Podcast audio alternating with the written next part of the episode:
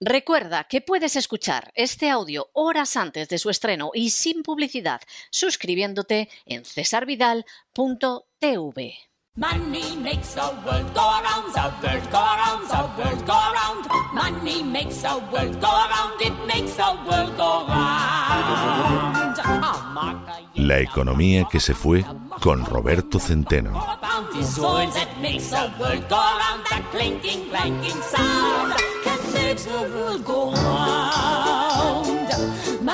Ya lo saben, aparten ustedes cualquier cosa fumable de la vista y del alcance de la mano, coloquen el respaldo de sus asientos en posición vertical, abróchense los cinturones, porque ha llegado don Roberto Centeno y nos vamos a adentrar en ese huracán que es la economía que, que va a irse, ¿no? Es la economía que sigue estando aquí. Muy buenas noches, don Roberto. ¿Qué nos trae usted hoy? Muy buenas noches, don César. Pues eh, vamos a ver, hoy vamos a hablar eh, en la parte más 100% económica del último análisis de la OCDE, eh, donde dice que España, de 47 naciones que han analizado, es la segunda más desastrosa después de la Argentina, lo cual manda narices, porque ya no es que seamos el peor de Europa, como dice la Comisión Europea, es que es la peor eh, la segunda peor de la OCDE de 47, que no todos son miembros de la OCDE. Eh, y luego después hablarles de eh, unas cifras comparativas de Madrid y Cataluña para ver la gran mentira que están desarrollando aquí esta chusma de que es republicana. Pero antes de nada, mm, quisiera que me permitieras una analogía que he descubierto eh, verás, es que releyendo los episodios nacionales del, Buena, insigne, buena relectura, buena relectura. del insigne Benito Pérez Galdós, me he quedado asombrado por el paralelismo entre la situación política actual de nuestra nación, amenazada con la más brutal de las tiranías por un gobierno de traidores y enemigos de España, y la situación creada en mayo de 1808 por Napoleón y los increíblemente cobardes reyes de España, clase dirigente, jerarquía clase eclesiástica, que habían hecho dejación absoluta de todas sus obligaciones más sagradas para con la patria. Galdós como recordarás, relata el inicio del levantamiento del pueblo de Madrid el 2 de mayo contra los franceses a través de una conversación entre el protagonista de los episodios nacionales, un chico llamado Gabriel de Cádiz, que ya participa en la batalla de Trafalgar y a partir de Gabriel Araceli, sí. Sí, tiene, bueno, eh, va en los decenios siguientes, va presenciando los acontecimientos importantes y a través de él lo va contando. Eh, y decía, la, relata la conversación entre este tal Gabriel y un amolador que, aunque era analfabeto, tenía un sentido común y un patriotismo realmente extraordinario. La conversación sobre la situación de España tiene, y esto es lo que me lleva a contárselo a ustedes, un asombroso paralelismo sobre el desgraciado momento en que vivimos. Sin más que sustituir la palabra franceses, como fue el caso entonces, por eh, la frase enemigos de España, como es el caso hoy, juzguen ustedes mismos.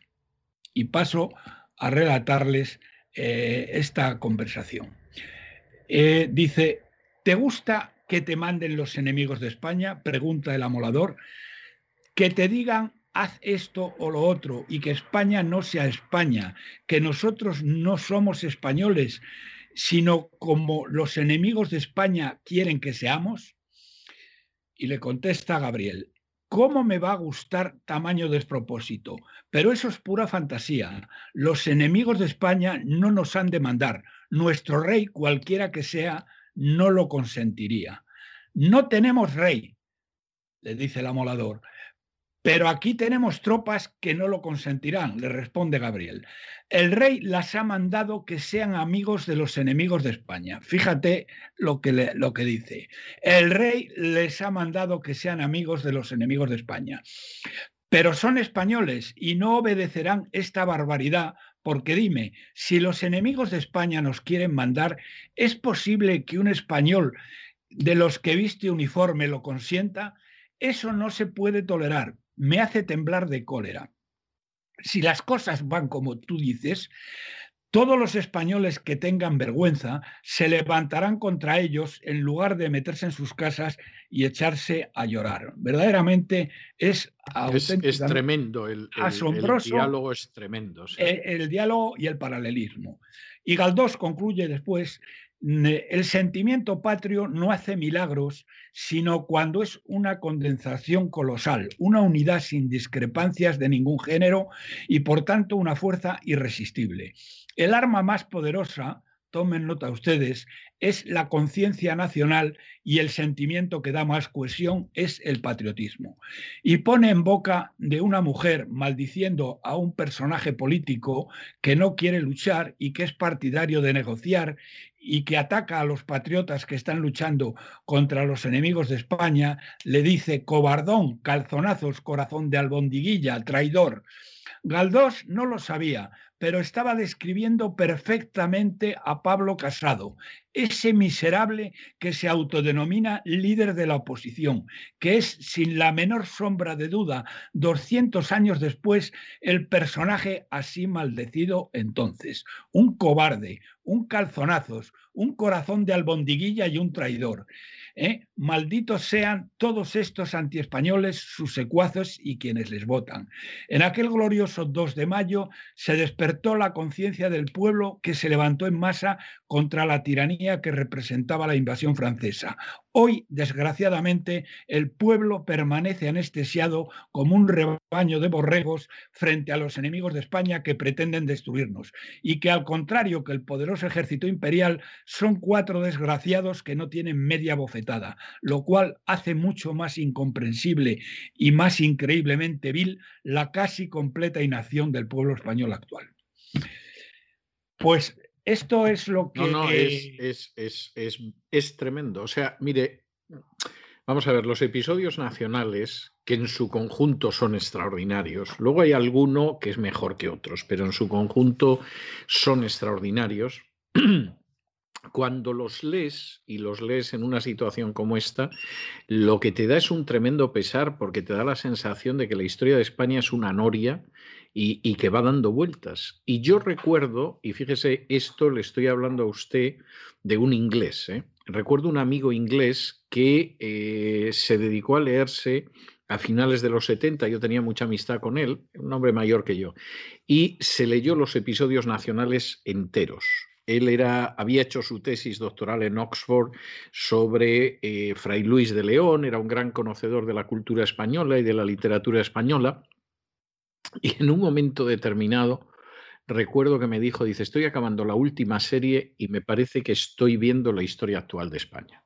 Y no lo dijo en un sentido positivo, me lo dijo muy consternado, muy consternado. Y la verdad es que lees algunos de los episodios nacionales y tienes una sensación de que los paralelos saltan a la vista. En el caso de la primera serie, que es toda la parte de la guerra de la independencia, pero previamente todo ese deshojamiento de los Borbones y el motín de Aranjuez, etcétera, es que vamos, los, los paralelos te dan casi angustia. No, no, efectivamente, es un déjà vu, ¿eh? y cuando yo cuando lo he leído me he quedado absolutamente eh, petrificado. Digo, coño, pero si esto es exactamente lo mismo que está pasando hoy, ¿eh? con dos diferencias, con dos diferencias. ¿eh?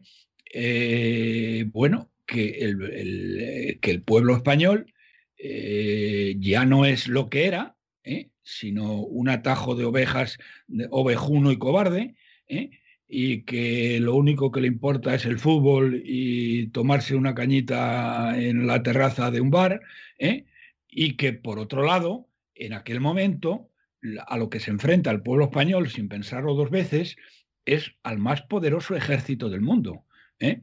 que al final, en la guerra que dura cinco años, ¿eh? acaba perdiendo 200.000 hombres pero mm, eh, el pueblo español no sé cuántos perdería, pero probablemente cinco veces más o seis veces más que esa cantidad, que eso. Pero a pesar de todo, los acabamos echando y eh, aquello fue el primer golpe eh, que después quedaría completo en las, en las planicies rusas en el invierno ruso después de la retirada de Moscú. Bueno, y el propio y el propio Napoleón en su memorial de Santa Elena, ¿eh? donde lógicamente no, no pasa por alto el desastre de la campaña de Rusia, ni mucho menos, pero él dice en el memorial de Santa Elena que todas sus desgracias comenzaron en España y denomina la guerra de España la úlcera española que es como, por ejemplo, se la conoce en el mundo anglosajón, pero es una expresión de Napoleón, él la llama la úlcera española, es decir, aquello implicó un desgaste de, hombres, de tropas, de recursos, que, fue una úlcera que, no se cerraba, ¿no? Y él lo llamó la úlcera española, y es verdad, es verdad. En fin, bueno, pues eh, esperemos que eh, sirva al menos esto para hacer pensar a alguien y despertar algunas conciencias, sobre todo de aquellos que todavía votan al cobardón, calzonazos, corazón de albondiguilla y traidor, como decía. No, no está mal, no está mal la descripción. ¿eh? La descripción es perfecta. Eh, bien, eh, pasemos a los temas propiamente económicos, propiamente dichos. ha publicado la OCDE un estudio en la cual señala que España sufre la peor recesión del mundo después de la Argentina. ¿eh? y eh, ha analizado 47 países. O sea, manda narices, manda narices. Es que, fíjense ustedes, y bueno, y aquí es que no se despiertan las conciencias. Y aquí el cobardón calzonazos y corazón de albondiguilla y traidor de casado, lo único que le preocupa es que hace ya varias semanas que ha llamado por teléfono a, Sánchez y no se le pone al teléfono. ¿eh? Fíjese usted la catadura del personaje. ¿eh? Cuando te está diciendo la OCDE que España está sufriendo la peor recesión del mundo después de Argentina. De 47 países, señoras y señores, que son más que los, los países de la OCDE, que son como 34 o 35, no lo recuerdo bien. Eh, y luego eh, bien, es que la, Comisión Europea ha dicho lo mismo de, la Unión Europea. Somos el país que peor, eh, que sufre la peor recesión de toda la Unión Europea y la mayor desigualdad, ¿eh? la mayor grado de desigualdad. Esto gobernados por la extrema izquierda, los, los terroristas de ETA y los traidores del PNV y de Esquerra Republicana y Junpercat, ¿eh? que están todos poniendo el, cazo, cobrando los jirones de España que va desgarrando este, este inmensamente traidor ¿eh? Eh, de Sánchez. Bien, pero vamos, fíjense, en lo que señala la OCDE y creo que se queda corta, ya lo veremos, eh, augura... O sea, ¿usted cree que todavía es peor? Sí, la OCDE se queda corta, ya lo verás. Lo, veremos, eh, lo veremos en un par de meses o tal vez tres, pero vamos. Eh, en, para el año 2020, es decir, el año en curso, estamos, la OCDE eh, prevé una caída del PIB del 11,6%. Nosotros prevemos una caída muy por encima de esta y superior al 14 o el 15%. Pero el año que viene, bueno, primero decir que esta, mm, esta caída es el doble, por ejemplo, que la de Alemania, que manda narices, ¿eh? pero también mm, muy superior a la de Portugal, superior a la de Grecia, superior a la de Francia, la de Italia, ¿eh? y no digamos nada a los países eh, nórdicos que están en mucho menos. Bien, y luego para el año que viene, fíjense ustedes, prevé un rebote del 5% en el año 2021. ¿Sabes cuánto prevé el gobierno de estos miserables eh, crecer el año que viene? A ver, dígame usted que me temo lo peor. El 10%, es decir, el doble. ¿eh? Mire, eso no se lo creen, eso no se lo creen ni hartos de vino. No me quiero reír porque el tema es muy grave y me da pena reírme. Pero vamos, eso no se lo creen ellos, pero vamos, ni, ni hartos de vino se lo pueden creer. Verdaderamente, pero eh, bien, eh, por otro lado, pero ya, bueno, y espera, que eh, luego después, para el año 2022, la recuperación habla del 4%, es decir, que es una, una caída verdaderamente, verdaderamente brutal. Y eh, mm, para el, este trimestre, el trimestre que nos encontramos, la, el gobierno, eh, este gobierno de miserables y de traidores, preveía que íbamos a crecer, porque crecimos, según han dicho, que ha sido menos con toda seguridad, un 16% en el tercer trimestre, que eso tampoco es creíble en absoluto.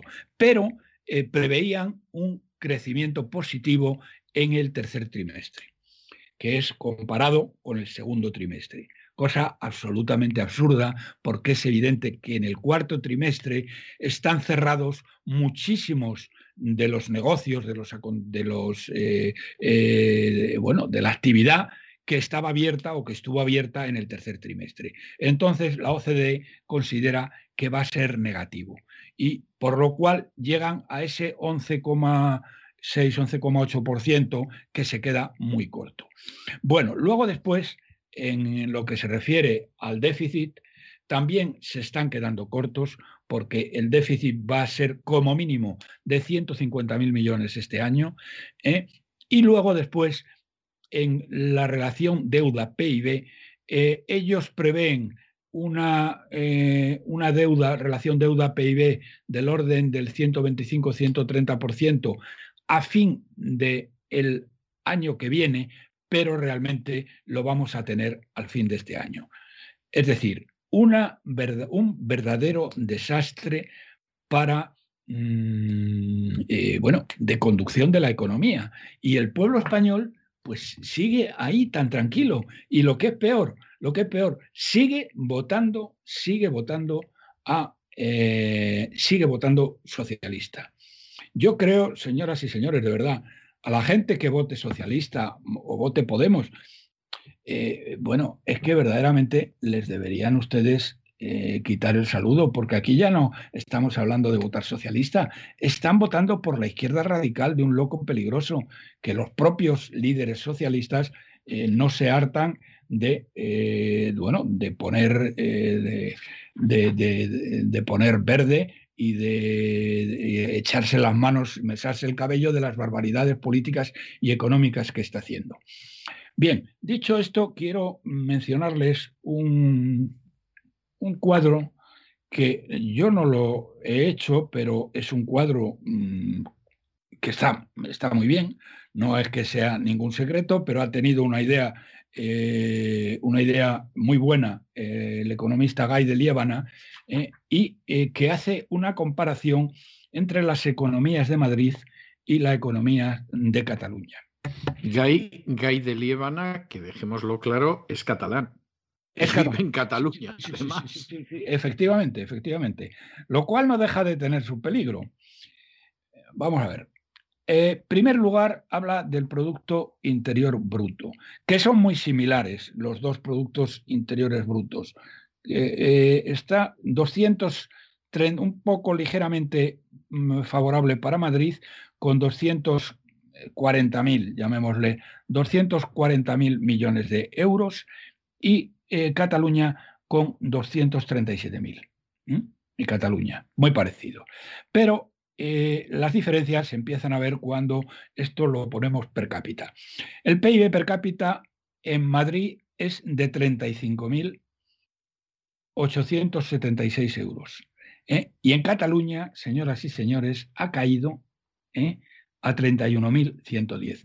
Una diferencia ya brutal con Madrid, gracias cuando Cataluña siempre ha estado por encima de Madrid y, en determinados momentos por encima de España. Y de hecho, de hecho, aunque luego me referiré a esto, ahora en la cabeza está el País Vasco. Pero el País Vasco está ahí porque nos roba 14.000 millones de euros con el cupo vasco, con el sistema de impuestos. Pero de eso hablaré después. Después le sigue Madrid ¿eh? y luego está Cataluña. Cataluña ha caído brutalmente. Pero fíjense en lo siguiente. Luego va, habla de la deuda pública total.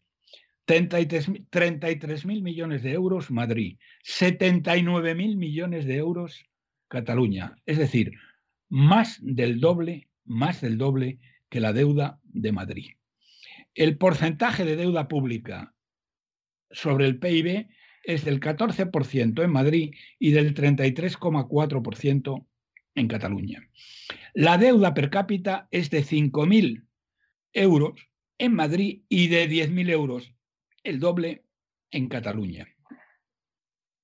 Los ingresos del impuesto sobre la renta, patrimonio y capital en Cataluña, eh, en, Madrid, son de 12.000 millones de euros. Y los de Cataluña, teniendo los impuestos más altos de España, es decir, Madrid, teniendo los impuestos más bajos de España, son 12.000 millones. Y Cataluña, teniendo los impuestos más altos de España, son 11.700 millones. Es decir, que están por debajo. Sí, está bastante, bastante claro, sí. Los gastos totales, los gastos totales, ¿eh?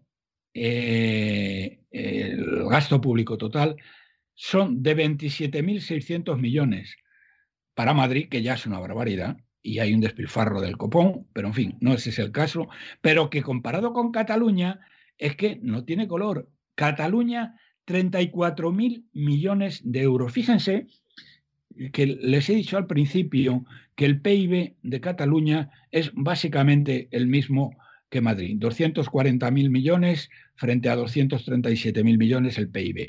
Bueno, pues en lo que se refiere al despilfarro público, en Madrid este despilfarro público, porque no se le puede llamar gasto público, hay que llamarle por su verdadero nombre, que es despilfarro público, porque en Madrid se despilfarra de una manera verdaderamente asombrosa. Por cierto, por cierto, me ha llamado la atención profundamente cómo es posible que el representante de Ciudadanos en la Comunidad de Valencia le diga al el que manda allí un, un desalmado del Partido Socialista que baje el número de consejerías de 12 a 8, cuando en Madrid las han subido de 9 a 14. Pero vamos, estos tíos, estos tíos de ciudadanos, es que no saben dónde tiene la mano derecha.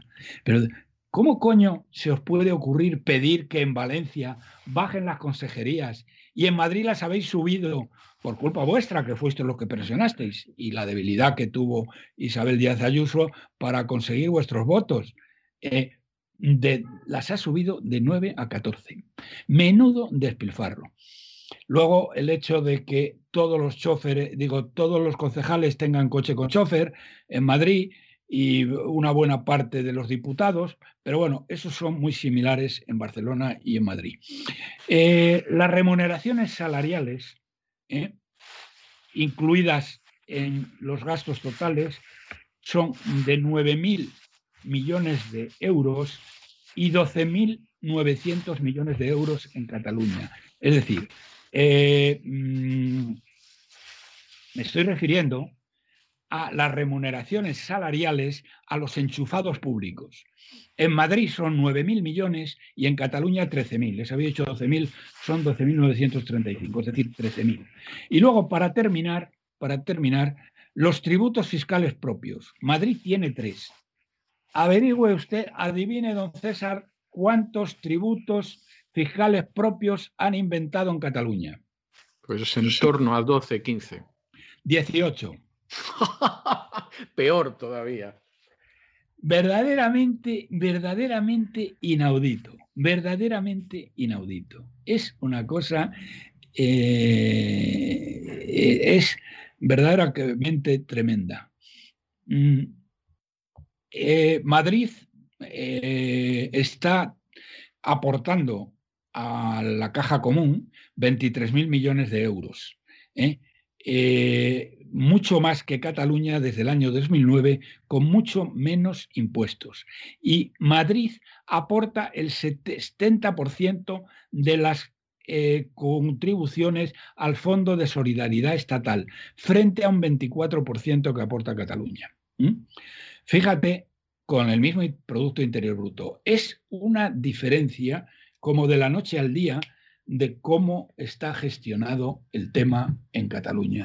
Y que este canalla, este miserable, este traidor de Rufián diga que hay que subir los impuestos en Madrid, porque eh, si no es un paraíso fiscal, pero será hijo de Satanás este tío. Es, es, vergonzoso, es vergonzoso, es vergonzoso. Y decir que Madrid hace dumping fiscal, o sea, es de estas cosas que dices, bueno. Lo que pasa es que este tío es tan, tan eh, eh, analfabeto que ni siquiera sabe lo que significa dumping, porque dumping es debajo del coste. Es decir, este tío no tiene ni puta idea de nada, ¿eh? solamente tiene una cosa, un odio ciego hacia Madrid y a los madrileños, en lo cual coincide plenamente con el odio ciego que le tiene el Partido Socialista. Por eso digo y repito y seguiré repitiendo, ¿Cómo es posible que haya ciudadanos en Madrid, quitando los que estén atados al pesebre, que eso se comprende? ¿eh? Eso es de sentido común, pero quitando los atados al pesebre, ¿cómo hay gente que puede votar socialista en Madrid? ¿Cómo hay gente que puede votar socialista en Madrid? ¿Eh? porque pueden votar a un partido socialista que sea un partido socialista que eh, al partido socialista de, Felipe González, por ejemplo, pero que ahora no es eso, es que ahora es un atajo de canallas que se han echado en manos de la izquierda radical ¿eh? y que odian a Madrid. Entonces, oiga ustedes, si les odian, ¿cómo les votan?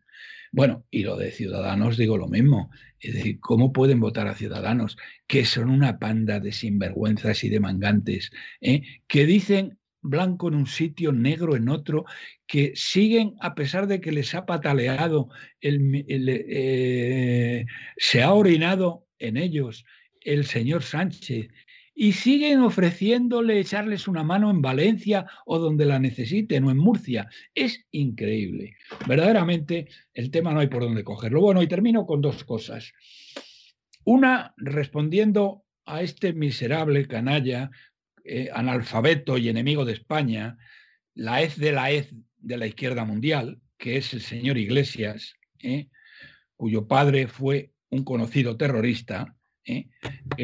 como dice Álvarez de Toledo, no tiene la, la enjundia, bueno, no, no me acuerdo la palabra que ya empleaba, pero no tiene la enjundia moral para, para estar en el Parlamento español y mucho menos de vicepresidente, lo cual es una vergüenza y una mancha en el pueblo español que no se nos borrará en decenas y decenas de años. ¿eh?